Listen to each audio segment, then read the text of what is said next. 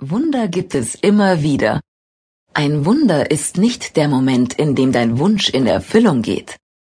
Ein Wunder ist nicht der Moment, wo du an etwas glaubst und es dann tatsächlich eintritt. Das Wunder bist du selbst. Das Wunder ist in dir. Jeder Wunsch geht in Erfüllung, wenn du dir die Erlaubnis gibst, es geschehen zu lassen.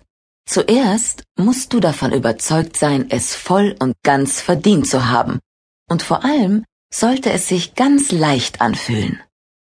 Durch die Arbeit mit dem Unterbewusstsein ist jede Blockade lösbar, die deinen Wunsch an seiner Erfüllung hindert. Ein unerfüllter Wunsch weist darauf hin, dass etwas in dir noch nicht bereit ist dafür. Entweder weil dein Unterbewusstsein überzeugt davon ist, dass du die Erfüllung nicht aushalten würdest, vor allem wenn du meinst, es nicht zu verdienen. Oder weil du die Fülle nur im Materiellen suchst, wie zum Beispiel in einem neuen Auto oder einem gut gefüllten Bankkonto. Möglicherweise würde in dir eine große Leere zurückbleiben, die zuerst aufgefüllt werden möchte. In meiner Praxis erlebe ich täglich, dass die Erfüllung in erster Linie aus einer Erlösung entsteht. Was heißt das genau? Die meisten Menschen wünschen sich eine glückliche Partnerschaft, Gesundheit, Karriere, Erfolg etc.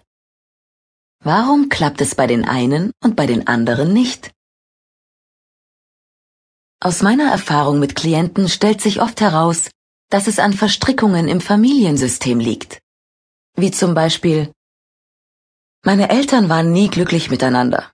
So kann ich doch auch nie eine glückliche Beziehung leben. Meine Eltern waren immer arm so steht es mir nicht zu, reich zu sein. Es kann auch eine schmerzhafte Verstrickung mit deinem Heimatland sein oder mit dem, was du selbst durchgemacht hast an Schock oder Trauma. Diese verschiedenen Verstrickungen führen dazu, dass man das Gefühl hat, dass bestimmte Wünsche für einen unerreichbar sind. So, als würden einem bestimmte Dinge in diesem Leben nicht zustehen. Ab sofort werden all diese Programmierungen Realität. Diese Realität ist Gott sei Dank veränderbar. In meiner Praxis habe ich täglich mit diesen falschen Glaubensmustern zu tun. Hier ein Beispiel, warum manche Wünsche nicht in Erfüllung gehen. Ein langjähriger Klient hatte eine Bekannte zu mir geschickt, weil er sich große Sorgen um sie machte.